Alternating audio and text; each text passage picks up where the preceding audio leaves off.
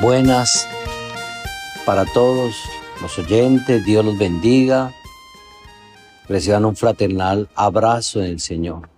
El tema de hoy es Te amo, oh Jehová. Para hablar un poco del amor, sobre todo a las personas más recientes, o que tal vez no han tenido la oportunidad de leer la Biblia, o que han empezado a escuchar todas estas meditaciones, enseñanzas. Dice la Biblia en Primera de Corintios, capítulo 13, verso 1.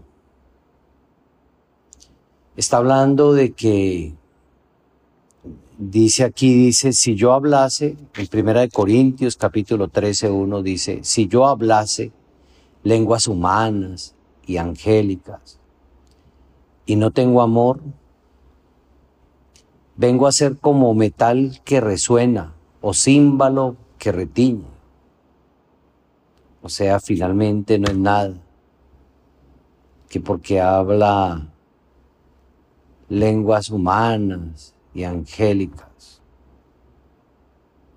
Dice, y si tuviese profecía, o sea, si le sirve a Dios para los que ya llevan tiempo en la iglesia o cierto tiempo en la iglesia, y entendiese todos los misterios, pero ¿cuáles misterios?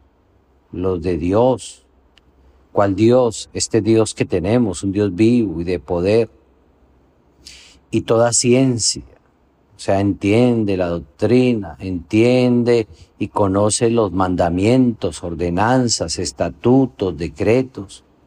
Porque tal vez ha leído la Biblia una o dos o cinco o diez veces. Dice, y si tuviese toda la fe, Imagínese, y si tuviese toda la fe, de tal manera que trasladase los montes y no tengo amor, dice la Biblia, nada soy. Imagínese tener tanta fe, confiar en Dios, clamarle a Dios y decirle a este monte que se traslade y el monte se mueve. Pero dice la Biblia y enseña a nuestro Dios a través de esta palabra escrita que si no tiene amor dice que de nada sirve esa fe. Y si repartiese todos mis bienes para dar de comer a los pobres, y si entregase mi cuerpo para ser quemado y no tengo amor, de nada sirve.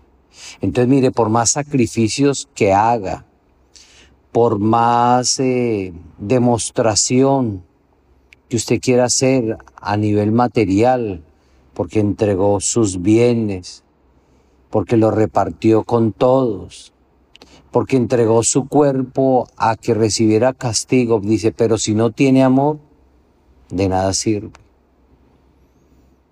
Dice en el verso 4, el amor es sufrido. Es sufrido ¿por qué?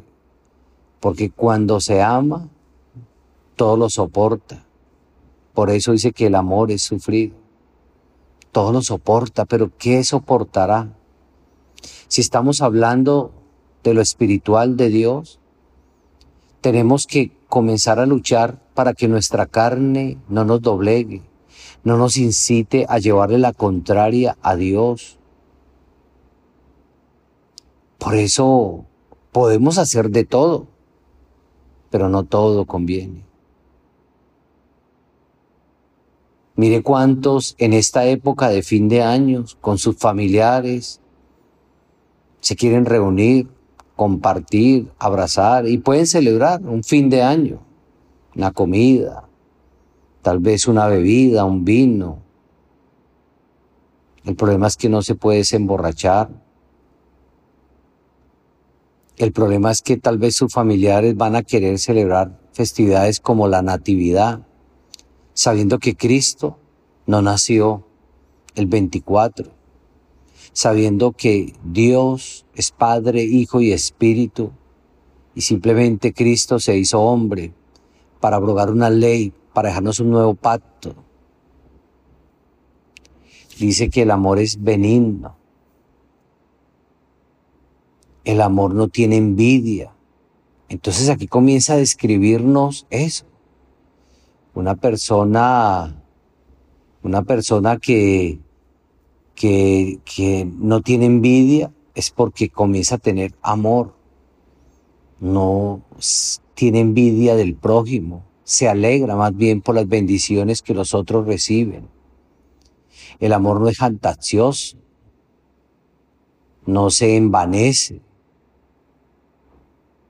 No es que yo sí tengo, usted no tiene. Es que a mí sí Dios me ha dado mucho, a mí Dios sí me bendice, a usted no. Por eso finalmente aquí en el verso 5 viene esta frase que es la que le cuesta a muchos entender. Dice, no hace nada indebido. ¿Qué significa eso? Cuando uno tiene amor y le va a decir uno a, a Dios, Dios te amo, o te amo, Jehová, como es el título de meditación de hoy, no se hace nada indebido. Pero ¿cómo hacer para no hacer nada indebido? Tengo que conocer su doctrina, su evangelio. Tengo que definitivamente sí leer la Biblia, sacar tiempo. Pero ¿cómo usted lee la Biblia? Hay que buscar un espacio que esté presente la Biblia, usted y Dios. No viendo televisión y leyendo la Biblia, no escuchando eh, por ahí música y leyendo la Biblia. Hay que sacar ese espacio por simplemente por reverencia hacia Dios, por respeto a Dios. Porque aquí mismo dice, no se hace nada indebido. No busca lo suyo. Cuando uno ama, uno cede, uno se entrega, uno quiere dar lo mejor que tiene a la otra persona que ama. ¿Cómo no dar lo mejor que tenemos a ese Dios? Dice, no se irrita, no guarda rencor. ¿Por qué? Porque no se irrita, porque uno tiene que, a medida que uno va amando a Dios, va entendiendo su voluntad, que su voluntad es buena, es perfecta. No se goza de la injusticia, mas se goza de la verdad porque Dios es justo. Dios quiere que usted y que yo seamos justos en todo lo que hacemos. Dios quiere que usted y que yo hagamos las cosas bien, siempre pensando en hacerle el bien al prójimo. Entonces eso es lo que dice. Dice que todo lo sufre en el verso 7, todo lo cree, todo lo espera, todo lo soporta. ¿Pero por qué? Porque se ama. Vea, hermanos, que amamos tanto a Dios que ya llevamos nueve meses, diez meses con este flagelo de esta pandemia, donde nos tocó reinventarnos, adaptarnos, pero no podemos renegar. Simplemente Sabemos que Dios es bueno, que Dios es justo y que si Dios quiso darle a la humanidad, quiso darles este latigazo, este castigo, para demostrar que Él es poderoso y que por más que estemos en el siglo XXI, llenos de tecnología, de globalización, definitivamente nos tenemos que someternos a Él, humillarnos ante Él, clamarle a Él, orarle a Él. Y entonces, vámonos hermanos al Salmo 18, verso 1. En el Salmo 18, verso 1, dice así, Te amo, oh Jehová, pero mire esta expresión. Entonces, para yo decirle a Dios, te amo, es que, ¿qué es el amor? Es, es, es eso, no pecar. Por eso, ese sentimiento que nace hacia lo de Dios me incita a no hacer nada indebido, sino a quererlo agradar a Él. ¿Por qué? Porque se desea compartir como una vida en común con quién? Con nuestro Padre, nuestro Creador, con Dios. Por eso, Cuando uno le dice te amo, oh Jehová, no puede ser de solo de palabras. Tiene que ir acompañado de hechos, de obras. Que ese sentimiento de amor, usted le diga a Dios, mire lo que yo era. Mire la transformación que he recibido por amarte. Mire la transformación que he recibido por valorar tu palabra, tu evangelio. Mire lo que fui, mire lo que soy, Señor. ¿Y por qué he cambiado? ¿Por qué me siento diferente? Porque empecé a amarte. Porque te amo, oh Jehová. Qué lindo que cuando ustedes escuchen esta meditación, del fondo de su corazón salga esa palabra que cause efecto. Pero efecto en donde, en su mente, en su conciencia, y le diga, te amo, Jehová. Y te amo es porque lo siente por dentro, porque quiere agradar a Dios, porque quiere abandonar ese viejo hombre, el pecado, las concupiscencias, porque ha aprendido ordenanzas, estatutos, decretos, porque quiere hacer la voluntad de Dios. Y por eso le dice, te amo, oh Jehová, fortaleza mía. Y por eso lo ama. Y por eso lo amamos a Dios, porque es nuestra fortaleza.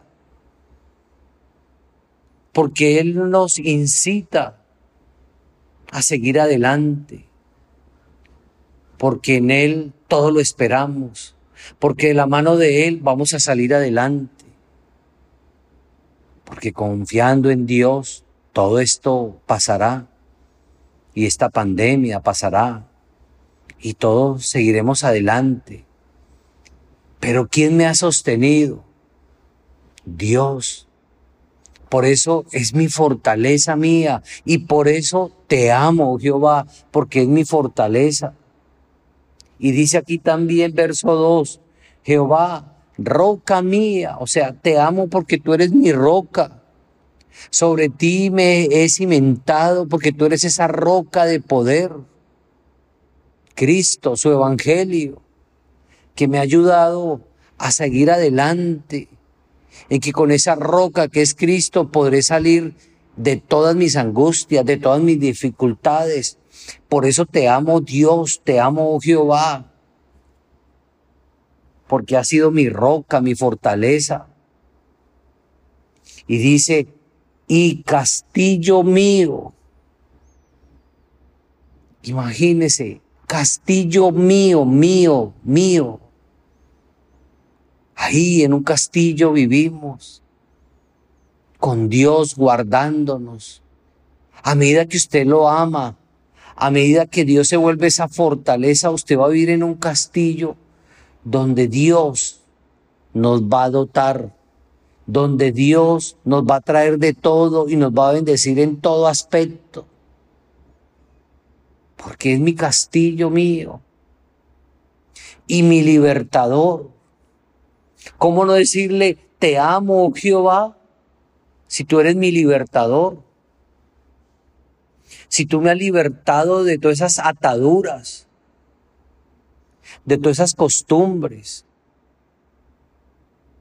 que traíamos del pasado, que tú me has libertado de las garras del el enemigo, del diablo, y me has dado libertad para amarte, para seguirte, para valorarte, porque tú eres mi libertador,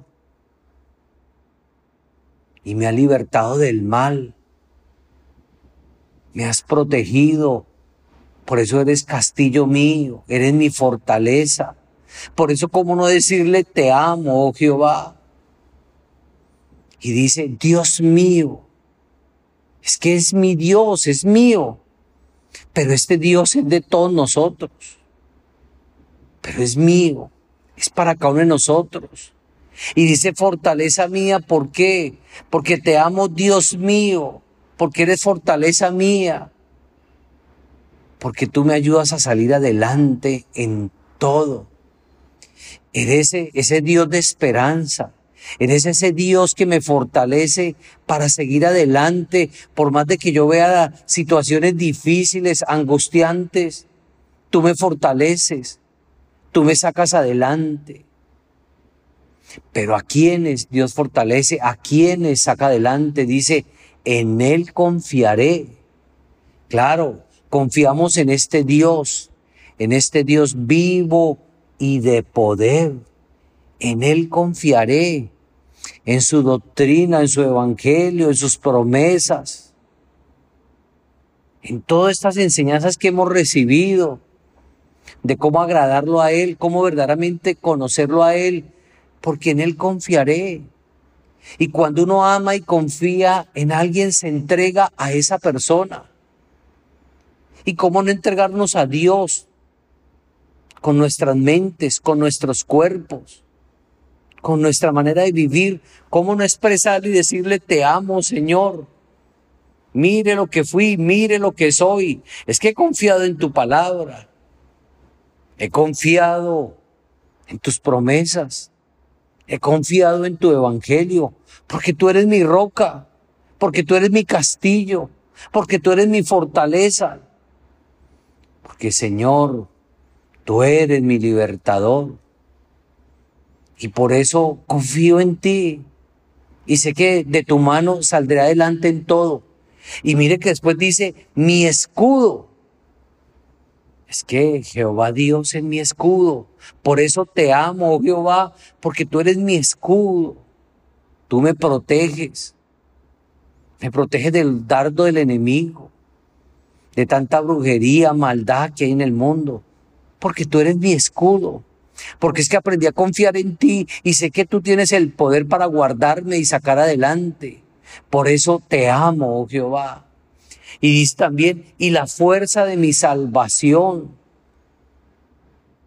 Porque además de que nos da esa fortaleza y esa fuerza para salvarnos de diferentes situaciones que vivimos diariamente, dice, y la fuerza de mi salvación. Porque ese tiene que ser nuestro motor y nuestro motivo de vivir diariamente alcanzar la vida eterna. Esa es la gran dávida de Dios, ese es el gran regalo de Dios. ¿A qué Dios nos trajo y nos permite conocer su evangelio, su doctrina?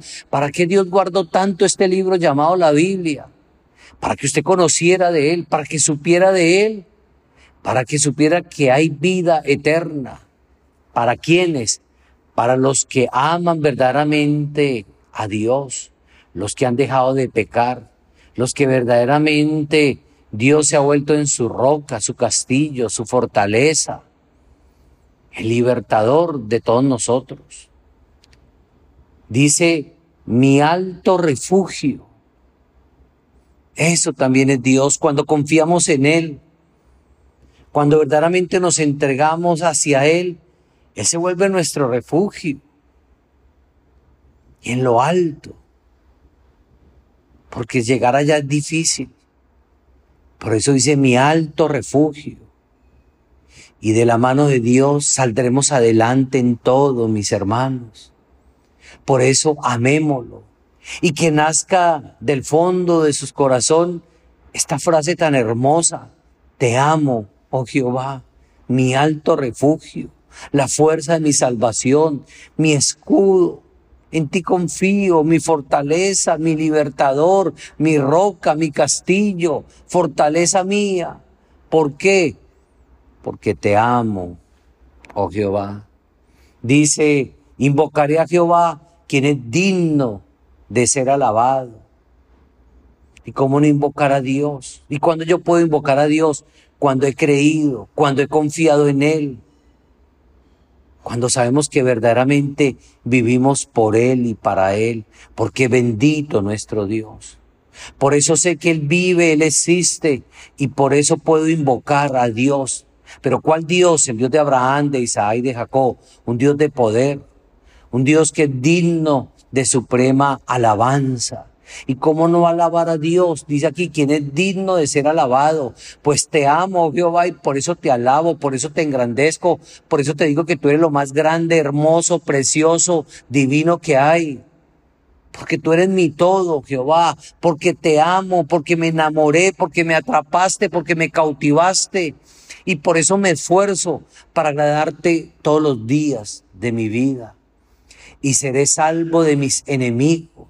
Y eso es lo que Dios hace, salvarnos diariamente de todo el mal que hay en el mundo, porque de la mano de Dios podremos salir adelante.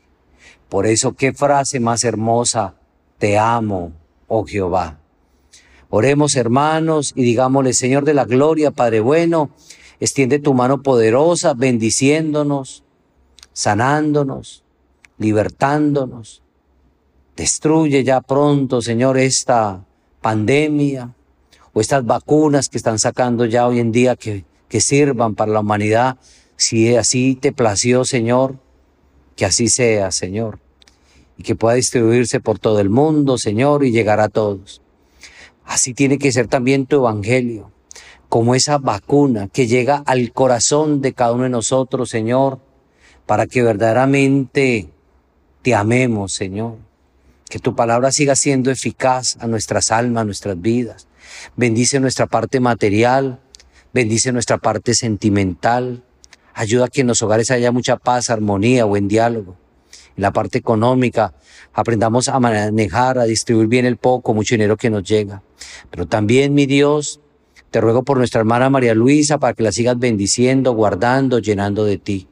Y hoy, mi Dios, te ruego libertad para todos, bendición para todos, y que Señor bendice a tu iglesia a nivel mundial y bendícenos a todos en el nombre de Cristo. Amén y amén. Hasta muy pronto, mis hermanos. Dios me los bendiga y Dios los guarde y reciban un fuerte abrazo.